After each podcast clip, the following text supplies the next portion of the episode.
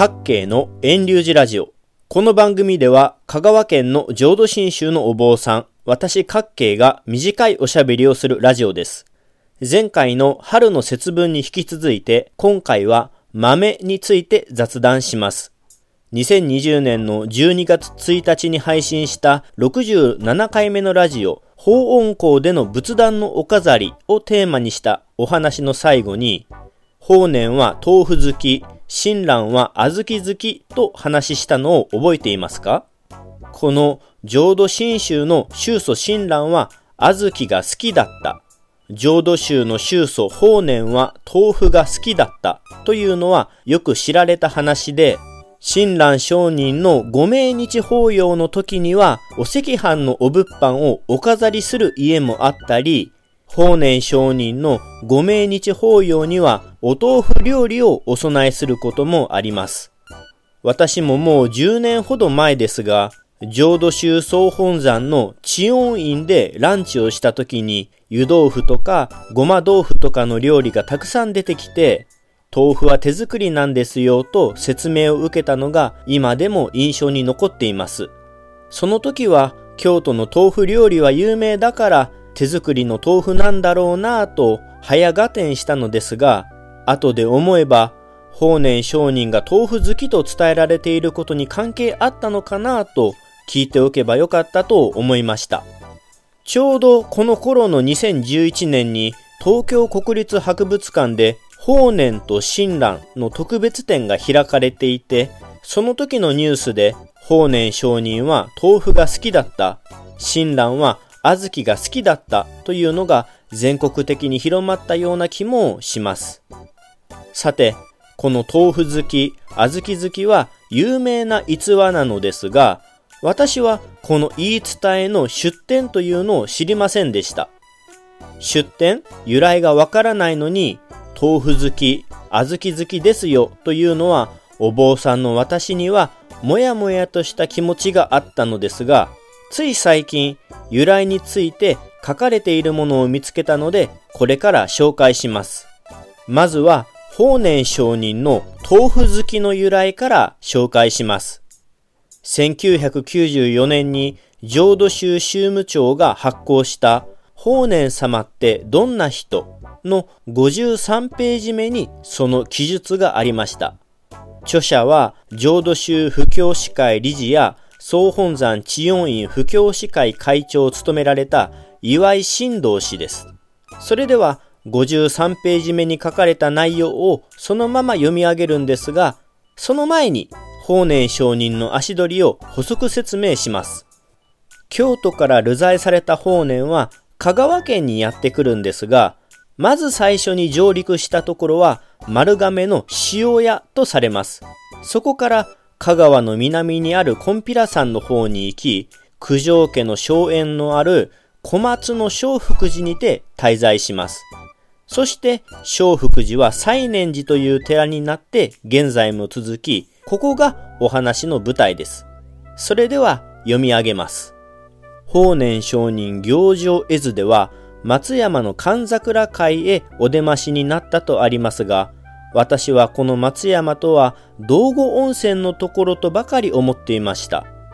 3月の下旬にここへお着きになったのでは桜の花にはとても間に合わないと思いましたら、西念寺の裏山のことを松山と言い、そこの桜をご覧になったのでしょう。その山の中腹に小さな井戸があり、綺麗な水がコンコンと湧き出ていました。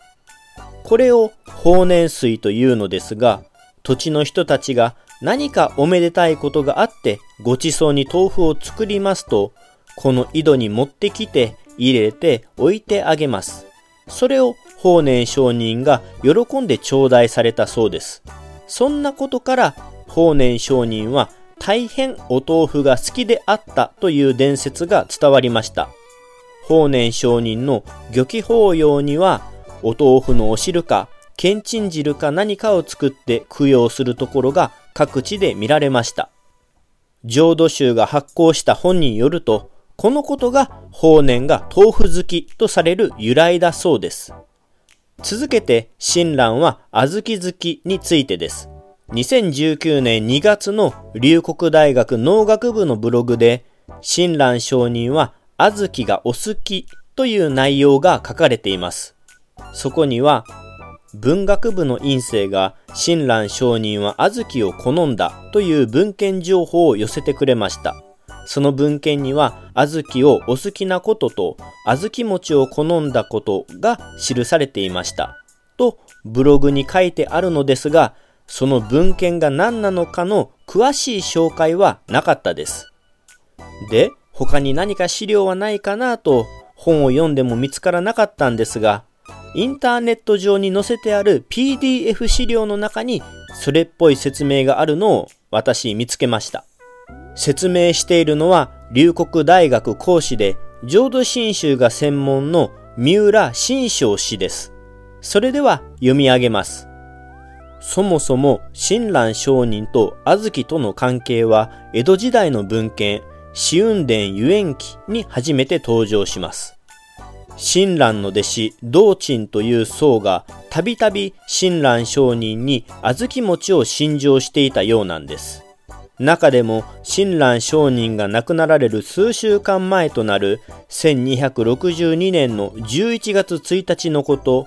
道珍は親鸞上人の元を訪れ、小豆のお餅を送りました。商人はそれをとても喜んで召し上がったようですと三浦先生。商人の没後も道珍は毎月1日には金宝寺、現下行区平野町にて小豆餅をお供えし続けます。江戸時代になると本願寺が現在の地に移転するに伴ってこの行事も西本願寺で行われることに。現在でも毎月1日の朝のお勤めの時にはお供えし続けられています。龍谷大学の三浦市によると、親鸞と小豆の関係は、弟子の道珍が小豆のお餅を送ったことが由来だということでした。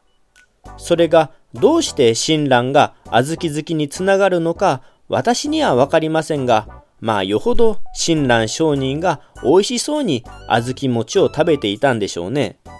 2021年2月9日の今回は春の節分に引き続いて豆をテーマに雑談しました。